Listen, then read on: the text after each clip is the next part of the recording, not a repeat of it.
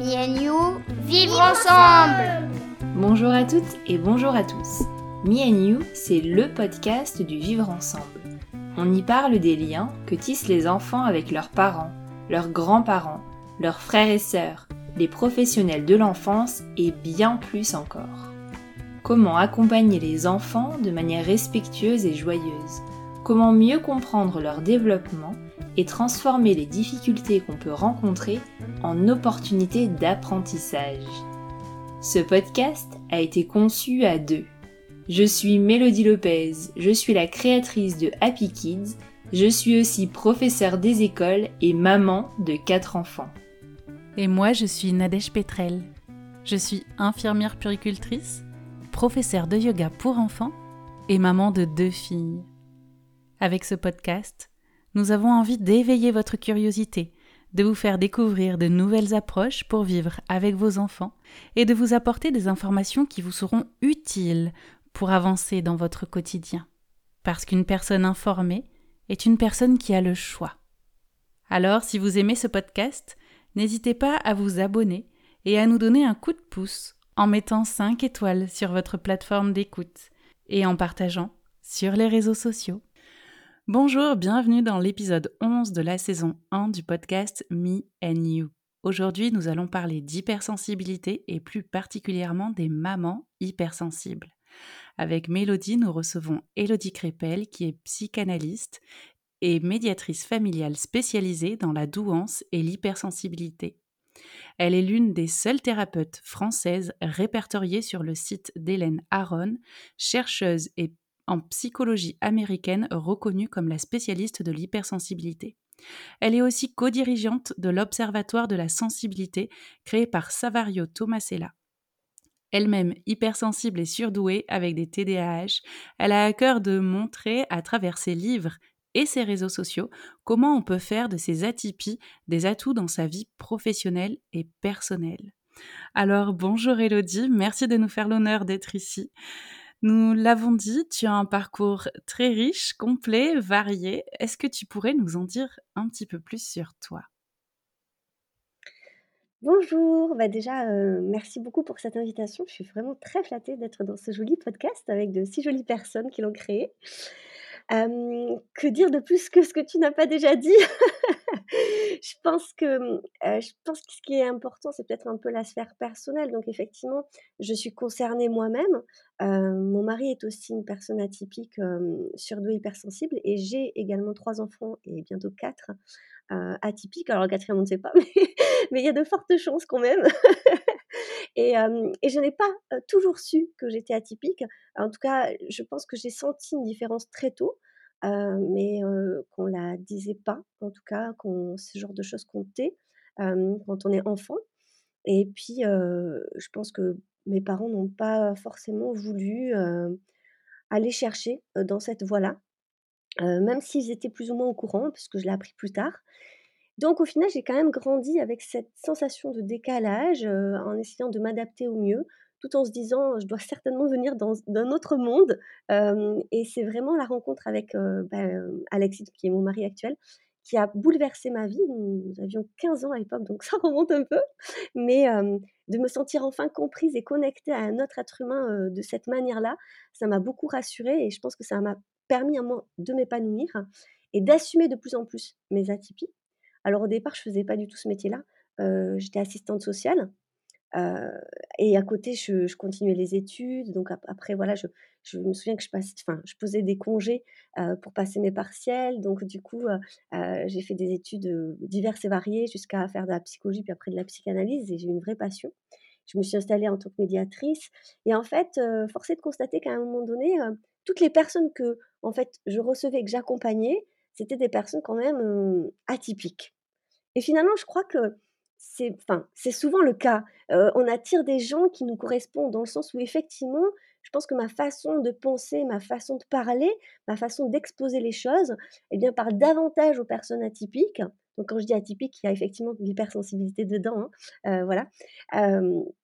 eh bien, je me suis dit, mais en fait, on m'a jamais appris à accompagner particulièrement ce public-là.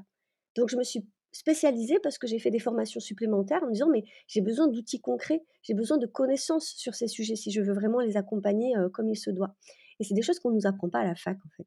Pas du tout. En tout cas, pas en France. Dans d'autres pays certainement et voilà et puis de fil en aiguille, bah, je suis arrivée, ici, dans ce fabuleux podcast.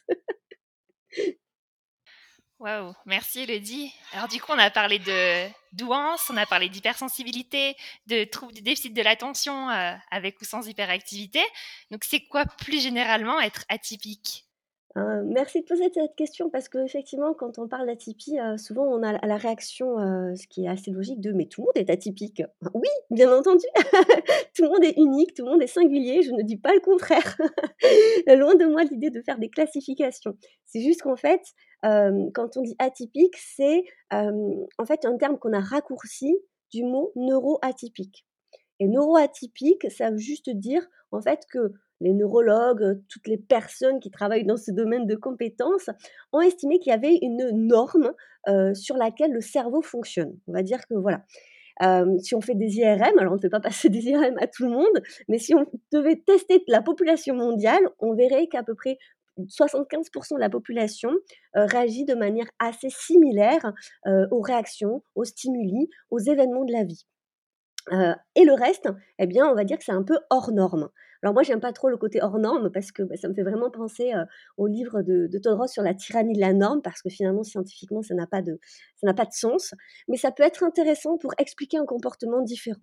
Et effectivement, les personnes neuroatypiques, donc atypiques pour raccourcir le terme, eh bien, elles ressentent le monde de par leurs sensations physiques déjà de manière beaucoup plus intense et de manière différente.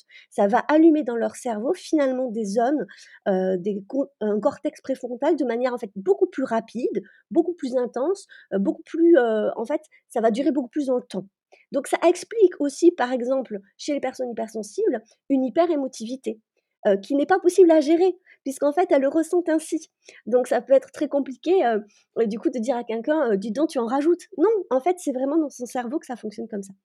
Donc, dans atypie, on y met plusieurs choses. On y met effectivement l'hypersensibilité qu'on va plutôt appeler haute sensibilité ou haut potentiel sensible d'un point de vue plus scientifique. On y met effectivement la douance, donc c'est être surdoué. Euh, sinon, il y a d'autres termes comme haut potentiel intellectuel ou encore zèbre. Tout ça, ça veut dire la même chose. Euh, il y a le spectre autistique qui est extrêmement large. À l'intérieur, on y met le syndrome d'Asperger qu'on n'utilise plus aujourd'hui, mais qui est encore euh, assez entendu. On y met le TDAH et on y met aussi les troubles 10. Et possiblement d'autres atypies qu'on ne connaît pas encore. Je crois que c'est très important de rester humble sur ce sujet, puisque scientifiquement, finalement, c'est que même pas sur le dernier siècle qu'on s'y intéresse. Euh, avant, c'était vraiment cantonné à la maladie psychiatrique, euh, ou en tout cas à l'hystérie, à des problématiques qui n'ont absolument rien à voir avec les atypies.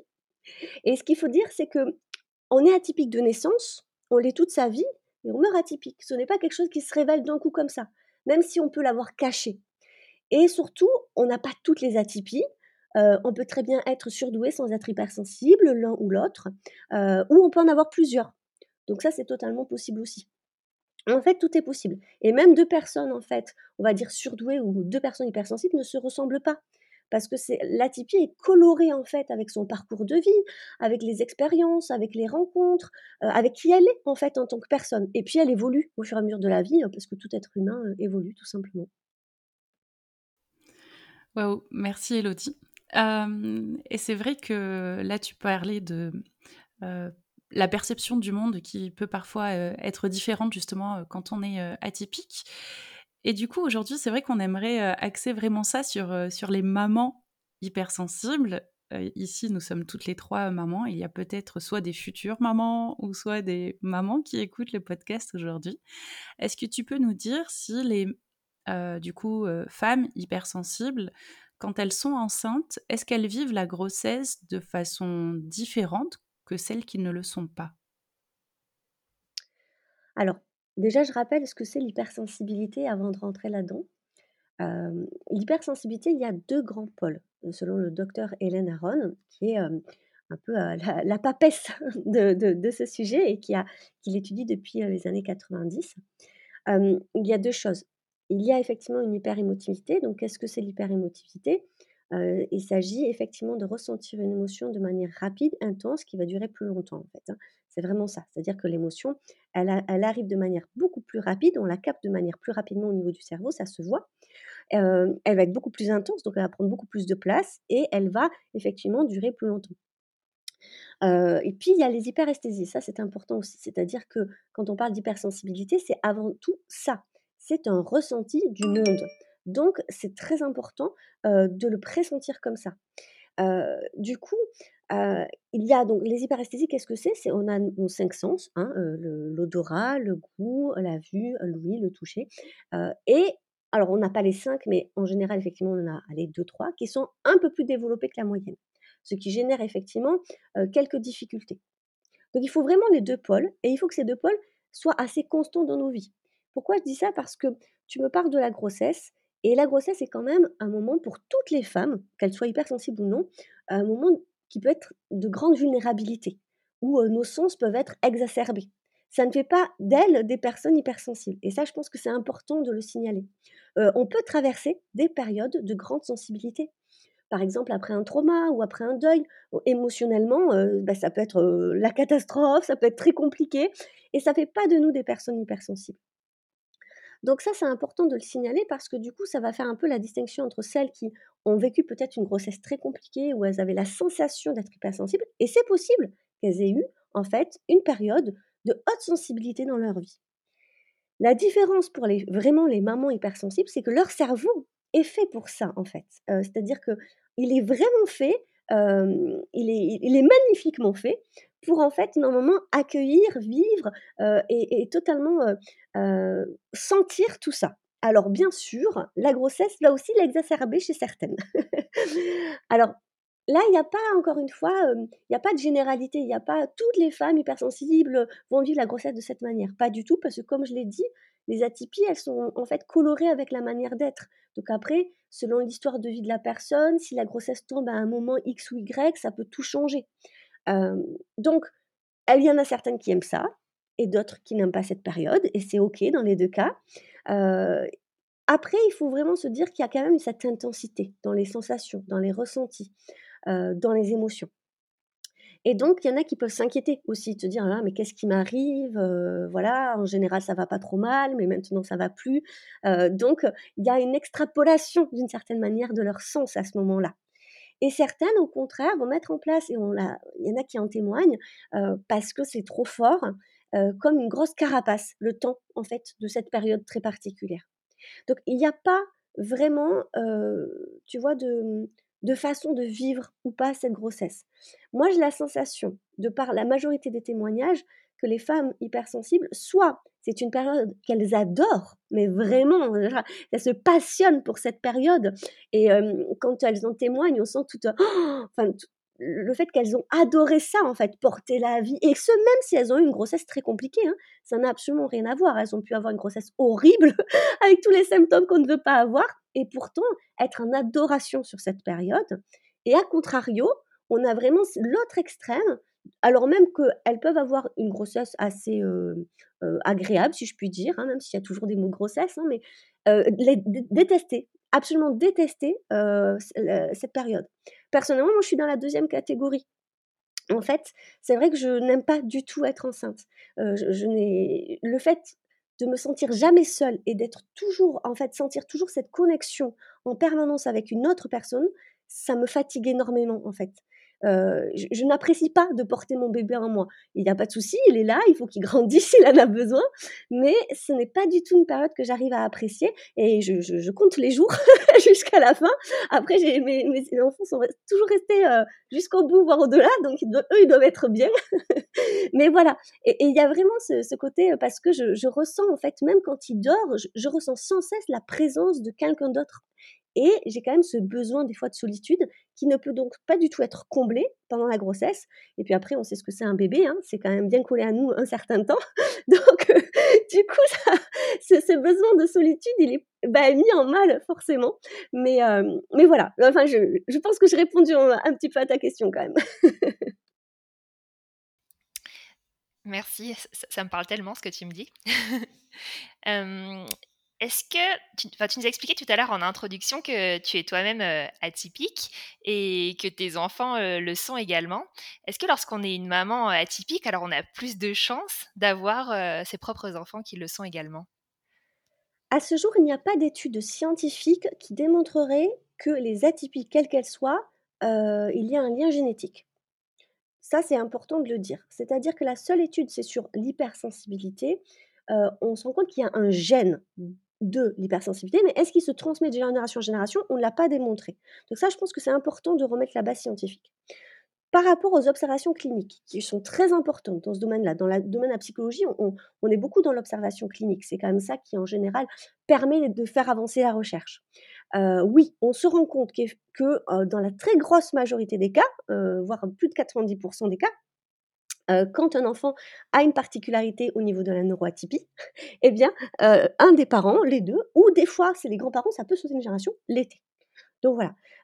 après, pour revenir sur cette étude effectivement du, gène en fait de l'hypersensibilité, donc en fait ce sont les études de Leach et de Shen qui découvrent en fait que chez les personnes hypersensibles, il y a sept gènes qui sont liés plutôt à la dopamine qui sont touchés, en fait qui ont une variation et qui démontre qu'effectivement, chez ces personnes, il y a une plus grande sensibilité. Et c'est hyper intéressant cette étude parce que, en fait, au départ, ça a été mis en exergue par Stephen Suomi qui en fait l'a vu chez les singes dans le rhésus des singes. Bon bref.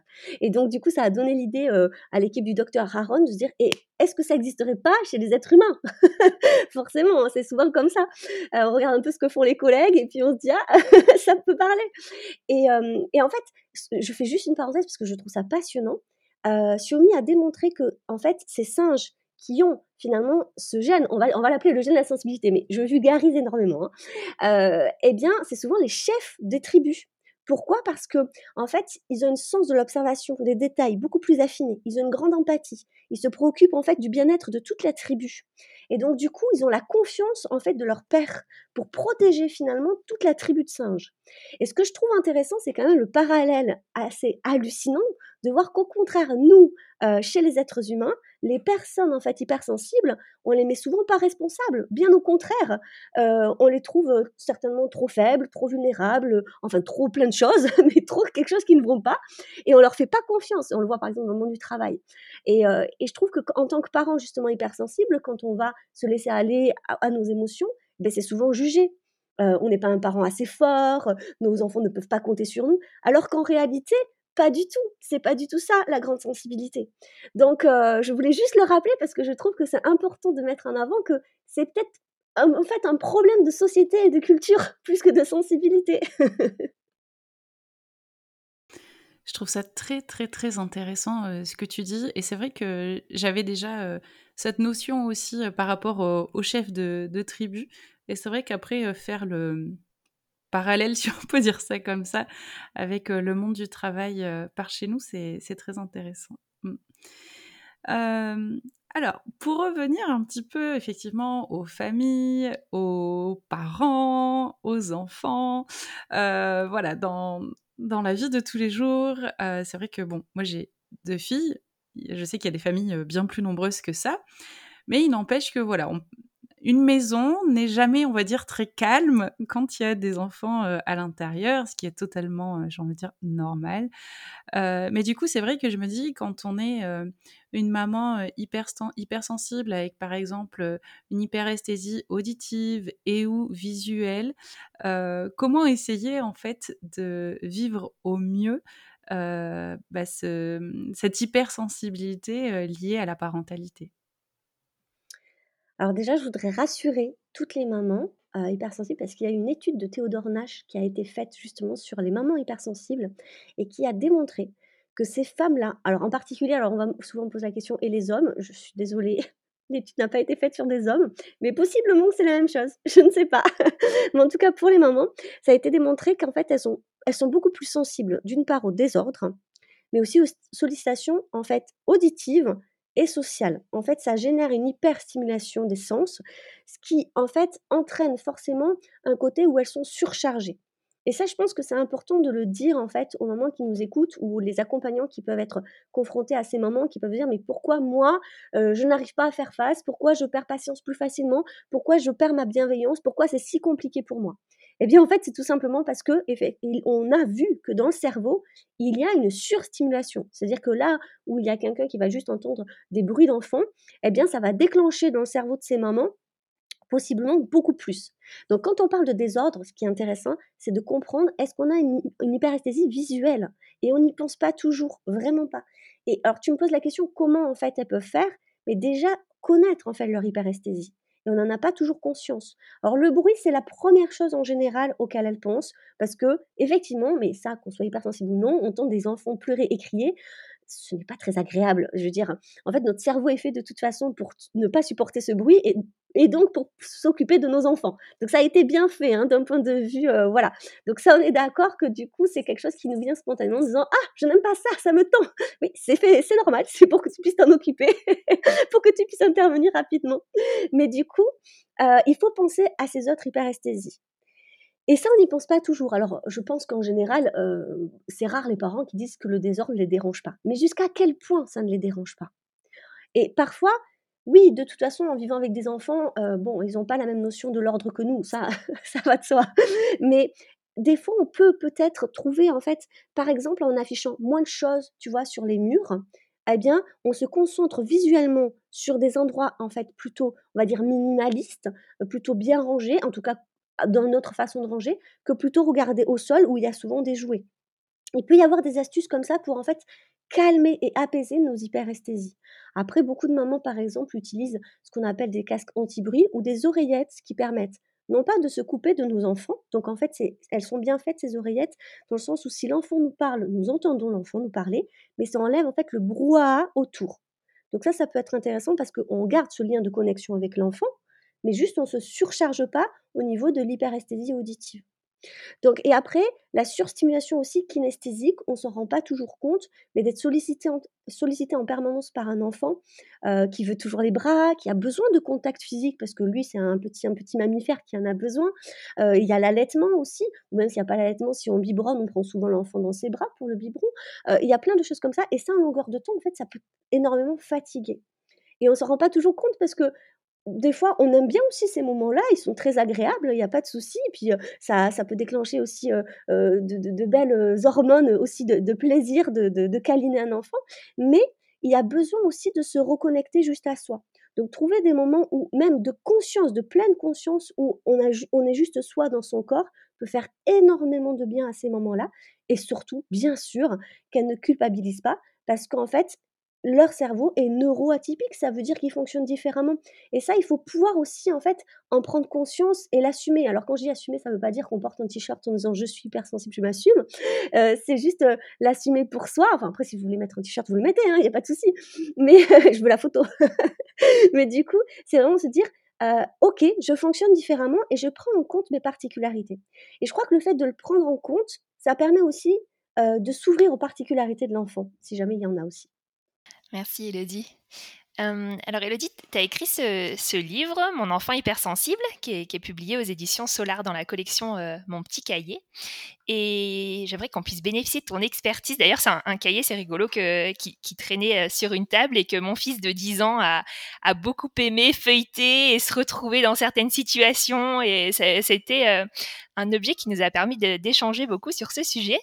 Est-ce que euh, tu peux nous donner quelques astuces pour euh, qu'on puisse nous-mêmes accompagner les émotions de, son enfant quand on est hypersensible? Parce que dans ce cahier, tu nous fournis euh, beaucoup d'informations et d'outils concrets. Est-ce que tu peux en partager quelques-uns ici? Ça m'a fait bien rire. Effectivement, souvent les gens pensent que le petit cahier c'est pour les enfants, mais pourquoi pas, ma foi, hein. euh, à partir d'un certain âge, c'est vrai que quand ils savent lire, bah, je trouve ça intéressant quand ça les concerne. Je précise quand même qu'au départ, il a été écrit pour les parents, mais je trouve que c'est un bel outil, euh, aussi, euh, d'échange avec son enfant, c'est sûr. je crois que la première chose, à dire, c'est que, pour accompagner un enfant de toute façon hypersensible, c'est exactement la même chose qu'un enfant qui n'est pas hypersensible. Honnêtement, les mêmes outils fonctionnent, c'est-à-dire dans la bienveillance, dans l'écoute des émotions. C'est exactement la même chose. En tout cas, ça ne peut faire du mal, je pense, à aucun enfant, quel qu'il soit. Donc, si souvent les gens me posent la question, est oui, mais est-ce que je peux être sûr que mon enfant est hypersensible ou non? Je veux dire, mais vous n'allez pas vous planter dans tous les cas. Si vous restez euh, dans l'écoute de votre enfant, qu'il soit hypersensible ou non, ça fonctionnera. donc, vous pouvez y aller. Et donc, c'est pareil pour l'accompagnement des émotions. Il y a plein d'outils incroyables, bah, notamment notamment en propose beaucoup, mais mais c'est vrai que tout ce qui est accompagnement des émotions, mettre des mots dessus, les petits jeux sur les émotions, voilà. Après, je crois que c'est essentiel par contre, et c'est ce que j'explique un peu dans ce livre, c'est que l'hypersensibilité, comme je l'ai dit, il y a une hyperémotivité. Donc si le but est de calmer cette hyperémotivité, voire de la faire disparaître, si, si les parents cherchent en fait des astuces dans ce sens-là, ils n'en trouveront pas. Parce que l'hypersensibilité, c'est de fait, c'est dans le cerveau, c'est comme ça. Donc ça, elle ne changera pas. Je sais à quel point, j'ai des enfants hyper émotifs, je sais à quel point c'est fatigant. Puis en plus, on a cette tendance dans la famille à faire un peu éponge, avec les neurones miroirs, on se capte, on se recapte, et donc forcément, parfois, euh, quand tout le monde est hyper émotif, ça peut être très compliqué. Hein Il y a des journées où on veut vite aller au lit, et c'est OK. Et c'est ça qui est essentiel en fait. C'est-à-dire, ne vous comparez pas à d'autres familles qui, a priori, n'ont peut-être pas des enfants hypersensibles ou eux-mêmes ne le sont pas, parce qu'en fait, c'est incomparable. Quand on vit avec des atypies, il y a une intensité, en fait, dans la vie de famille.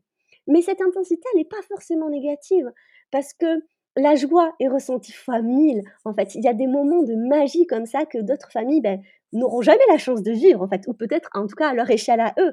Et, c'est ça que je trouve intéressant, c'est se dire, ok, c'est vrai que quand il y a des coups de pression comme ça, là, c'est fatigant. Mais en même temps, des fois, euh, si on se laisse aller euh, aussi euh, avec les, les, émotions de nos enfants, ben en fait, on peut très bien passer du rire aux larmes très rapidement avec eux, quoi. Et c'est ça qui est aussi extraordinaire. Donc, finalement, je pense que l'accompagnement des émotions auprès de nos enfants passe aussi par les nôtres plus en fait on est à l'aise avec ses propres émotions, et je pense que tout le monde le dit sans arrêt, mais on va encore le redire, mais plus on est à l'aise avec ses propres émotions, plus on les accepte, plus en fait, déjà on va les traverser avec le corps, et puis on va les accueillir avec l'esprit. Donc ne, ni s'enfermer que dans le corps, ni que dans la tête, c'est vraiment un mélange des deux, en fait, et c'est vraiment, en fait, accepter que ça fasse partie de la vie, tout simplement, parce qu'en fait, une vie sans émotion, c'est pas une vie, euh, c'est une survie, ça n'a absolument rien à voir. Et je sais combien euh, d'hypersensibles rêvent de gérer leurs émotions et prennent exemple sur des personnes de leur quotidien en disant Waouh, j'aimerais bien, elle a l'air solide cette personne, comme elle a l'air de trop gérer, mais pas du tout. Alors, déjà, peut-être qu'elle n'a pas du tout le même cerveau, et certainement que quand elle, elle traverse des émotions, c'est bien pire, euh, parce que je rappelle quand même que le cerveau des hypersensibles est fait pour justement, il est très bien fait, il a été, il est très fonctionnel pour en fait vivre les émotions. Et ça, c'est un fabuleux avantage. Donc après, oui, il y a des hauts et des bas, mais voilà. Donc face aux émotions de nos enfants, bah, déjà ne pas paniquer et comprendre comment nous, ça fonctionne chez nous pour pouvoir lui transmettre des outils. Et après, bah, malheureusement, il n'y a que le temps, parce qu'il ne faut pas oublier que le cerveau des enfants, hypersensiblement, n'est pas mature et que ça prend du temps, en fait. Et que bah, possiblement, il n'y arrivera ou jamais, parce qu'en fait, il y a encore des adultes aujourd'hui qui ne savent pas accueillir leurs émotions. et je crois que c'est d'ailleurs un des plus grands problèmes de notre monde, c'est qu'il y a beaucoup d'adultes qui ne savent pas du tout accueillir leurs émotions. Ou bien, en fait, tout simplement, ça viendra avec le temps. Et donc, à part juste, eh bien, nous, s'apaiser soi-même, parce que n'oubliez pas ce, ce côté neurone miroir où, en fait, si vous vous paniquez, si vous, n'en pouvez plus, ben, en fait, lui, il le recapte, puis vous le recaptez, puis, oh, c'est un, un cercle vicieux sans fin. Donc, pouvoir s'apaiser soi-même est vraiment, je pense, un des outils les plus puissants pour pouvoir apaiser à son tour son enfant. Mmh. Merci Elodie. Alors moi, ça me parle, euh, ça me parle beaucoup tous ces exemples. Et, euh, j'aime beaucoup aussi quand, euh, quand tu expliques que effectivement le cerveau des personnes hypersensibles est câblé, si je me trompe pas, pour vraiment vivre pleinement toutes ces émotions. Et c'est vrai que, alors, bon, moi, je, suis hypersensible aussi, donc je fais partie de, ces mamans hypersensibles qui a des enfants aussi hypersensibles. Et c'est vrai que j'aimerais bien qu'on qu'on aborde aussi de, mmh, ce sujet de, de, faire en fait de cette hypersensibilité une force au sein de la parentalité. Parce que moi, vraiment, effectivement, tu parlais des neurones miroirs tout à l'heure. Il y a des moments où, effectivement, quand mes filles partent en, en tempête émotionnelle, je sais qu'en fait, le fait de, ressentir en quelque sorte ce qu'elles sont en train de vivre, c'est quelque chose, moi en tout cas, qui, arrive à, m'apaiser pour, euh, pour pouvoir les accompagner, alors que peut-être euh, que dans une autre situation, j'aurais pu peut-être m'emporter, mais là, en fait, de me prendre de plein fouet quelque part euh, leurs émotions et d'avoir le sentiment de les vivre avec elles, c'est vrai qu'il y a beaucoup de jours où je me dis bah waouh en fait j'ai quand même de la chance de ressentir euh, euh, les choses de cette façon-là donc euh, voilà ça c'est juste un exemple mais peut-être qu'effectivement il y a d'autres choses dont toi aussi tu peux nous parler ou, développer ce point-là pour montrer que cette hypersensibilité peut vraiment être aussi une grande force quand on a des enfants. Oui, alors Déjà, je, pense qu'il faut préciser, euh, ne croyez pas que moi ou d'autres professionnels, on, gère tout, absolument pas. Je pense qu'on a accepté justement qu'on ne gérera pas tout et que c'est très bien comme ça. Euh, je crois pas qu'en fait euh, les, enfants ils aient besoin de parents parfaits, bien au contraire. Hein. Ils ont juste besoin de parents qui, en fait, qui savent se relever lorsqu'ils sont tombés c'est un fabuleux en fait exemple à montrer à nos enfants et puis on peut s'excuser, on peut avancer et puis voilà. Euh, je suis pas toujours très patiente, je suis pas toujours bienveillante avec mes enfants et moi aussi des fois je suis fatiguée, j'en ai marre et j'ai juste envie qu'ils aillent au lit. en plus, nous on fait du unschooling donc forcément ils sont toujours à la maison donc il y a toujours une sollicitation permanente et donc ça peut être très fatigant. Donc il faut pas croire que c'est facile chez les autres. En fait, chaque parent a ses propres difficultés et ça vraiment je pense que pour les parents qui vont nous écouter, il faut qu'ils soient à avec ça. Le but étant effectivement de, mettre le doigt sur sa propre difficulté et donc de travailler sur celle-ci. Et la sensibilité n'est pas un problème, elle n'est jamais un problème. Et merci effectivement de poser cette question Nadège parce que elle a des avantages. Donc là, on parlait des neurones miroirs, le fait de capter. Donc ça fait effectivement, il y a une hyper empathie en général et il y a une sorte d'intuition. L'intuition, euh, chacun y met euh, la définition qu'il veut. Hein. Ça peut être très spirituel, euh, très sixième sens. Moi, je vais rester sur l'intuition d'un point de vue scientifique, comment on la voit. Après, c'est une théorie, donc vraiment, je laisse à chaque personne de, de, ressentir comment elle voit l'intuition. En tout cas, d'un point de vue scientifique, les personnes hypersensibles, elles ont une plus grande intuition. Qu'est-ce qu'on dit dans plus grande intuition dans ces cas-là, dans cette recherche-là? En fait, leur cerveau analyse de manière très rapide et observe en fait de manière plus intense chaque détail. Par exemple, une expérience qui a été faite sur les, pardon, sur les personnes hypersensibles. On leur a donné par exemple une feuille où il y avait en fait la lettre L partout, il fallait qu'ils repèrent une seule lettre T. Et on a remarqué que les personnes hautement sensibles, leur cerveau captait beaucoup plus vite et de manière plus efficace la seule lettre T de la page des lettres L. Mais qu'ils étaient quand même plus stressés pour en fait réussir la tâche. Donc en fait, ce sont des personnes souvent très précautionneuses qui ont envie en fait de bien faire. En fait, cette étude révèle ça. Je la fais de manière très courte hein, parce que sinon je pourrais en parler des heures. Mais du coup, ça démontre que leur cerveau est très efficace en fait euh, pour repérer les détails sans même des fois s'en rendre compte. Et parfois, c'était à l'instant disant elle est là, mais en fait, c'est une sorte d'intuition, mais leur cerveau a, juste analysé de manière tellement rapide et efficace quelque chose qu'ils ont un bon résultat.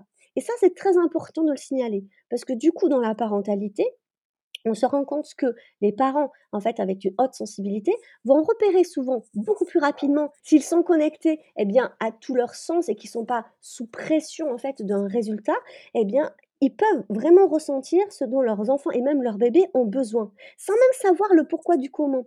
Et il y a beaucoup de mamans hypersensibles qui en témoignent en disant J'étais sûre qu'il y avait un problème, j'ai cherché, on ne me croyait pas, mais vraiment je le savais, je le sentais tout au fond de moi. Et effectivement, leur enfant avait besoin euh, voilà, de soins particuliers, par exemple.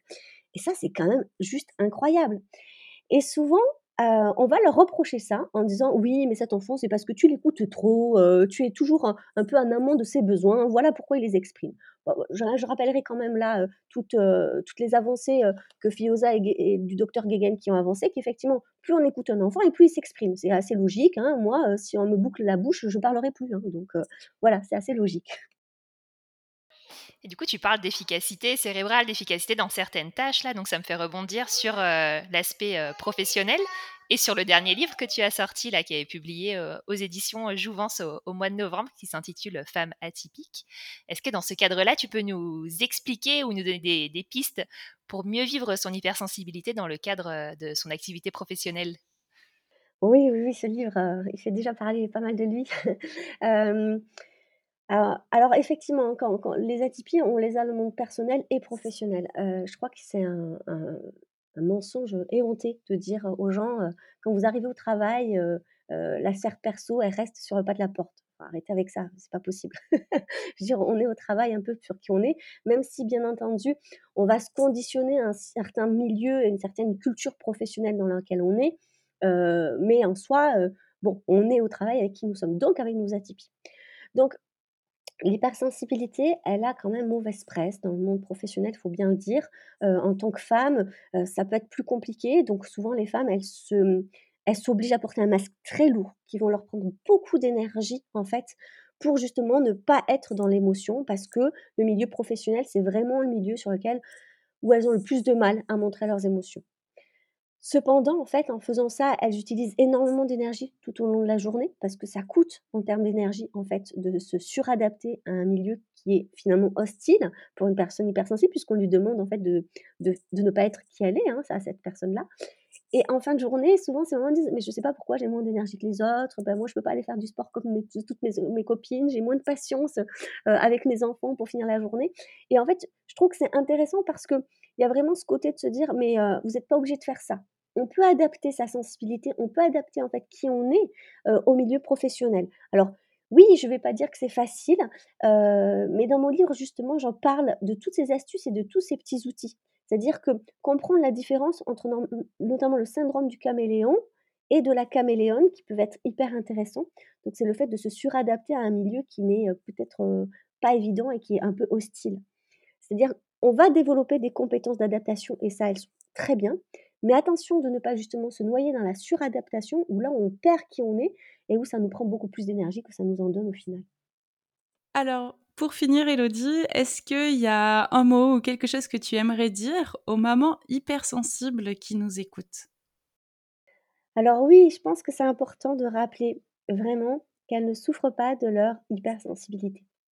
Je sais que c'est souvent la première chose qu'on me dit, c'est c'est insupportable, je n'en peux plus, je ne sais pas comment faire, ou bien en tout cas, c'est trop compliqué avec mon enfant. Et je tends à rappeler que, encore une fois, comme je l'ai dit tout au long de ce podcast, le cerveau est fait pour. Et donc, on ne peut pas souffrir, en fait, de son hypersensibilité. Et le docteur Hélène Aron l'a vraiment démontré. après plus de 30 ans de recherche, on se rend compte qu'on souffre de sa sensibilité quand, en fait, notre environnement n'est pas adapté à qui nous sommes. Donc, plus elles auront une meilleure connaissance d'elles-mêmes, et plus elles pourront adapter à leur environnement, en fait, à ce qu'elles sont. Hein, c'est un peu cette phrase qu'on voit partout, c'est-à-dire on ne reproche pas à une fleur de ne pas pousser si jamais on ne l'arrose pas et qu'on ne lui donne jamais de lumière.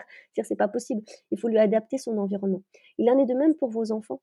Et souvent on s'inquiète quand on est dans un enfant hypersensible parce que justement on a beaucoup d'a priori et de préjugés sur le sujet. Donc je vous encourage vraiment à comprendre et à lire, à vous renseigner sur ce qu'est et ce que n'est pas l'hypersensibilité, je renvoie les personnes auprès de l'Observatoire de la sensibilité. Le site c'est lasensibilité.com où il y a tous les professionnels formés et certifiés pour parler de ce sujet. Donc n'allez pas voir je ne sais pas qui, je ne sais pas où, parce que parfois vous n'aurez pas les bonnes informations. Mais c'est vraiment de se dire, euh, ok, si je comprends mieux la sensibilité de mon enfant, ça ne sera jamais un problème pour lui d'être hypersensible, car je pourrai adapter finalement son environnement à qui il est. Et ça, c'est le propre de tous les êtres humains, ou même de tous les êtres vivants sur cette planète. Hein. Si, vous déplacez une plante dans un environnement qui n'est pas adapté, euh, ça fonctionnera pas. voilà, donc là, c'est exactement la même chose. Faut pas oublier que l'être humain, il fait partie de la nature, en fait. Hein. on est quand même un tout. Euh, donc, qu'on le veuille ou non, euh, on est aussi des êtres voilà, qui font partie de cette nature et on a besoin d'un environnement adapté à nos besoins. Voilà, faut pas, faut pas l'oublier. Merci beaucoup, Elodie. Nous étions vraiment très heureuses de, t'accueillir aujourd'hui et j'espère que voilà, ça aura pu apporter pas mal d'éléments de réponse à la fois aux parents, futurs parents, mais aussi peut-être même aux professionnels qui accompagnent des parents dans leur quotidien. Merci. Ben, merci beaucoup à vous pour cette invitation. Merci beaucoup Elodie, c'était passionnant et ça donne envie de t'écouter encore plus. Et d'ailleurs, on peut te retrouver ben, dans les livres qu'on a cités et puis sur les réseaux sociaux aussi où tu te fournis plein d'informations. Donc n'hésitez pas à y aller. Merci d'avoir écouté cet épisode. Au cours de celui-ci, Elodie Crépel nous a fourni son expertise sur le thème des mamans neuroatypiques et plus particulièrement sur le thème des mamans hypersensibles. Cette hypersensibilité qui peut se révéler être un atout dans sa vie de maman ainsi que dans sa vie professionnelle. Et si c'était à notre société de changer de regard sur cette hypersensibilité parfois stigmatisée, alors qu'elle peut présenter de nombreux avantages, comme nous l'a décrit Elodie. N'hésitez pas à vous rendre sur son compte Instagram et à lire les livres qu'elle a publiés afin d'en savoir plus sur ce thème. Si cet épisode vous a plu, vous pouvez également mettre 5 étoiles sur votre plateforme d'écoute. À bientôt!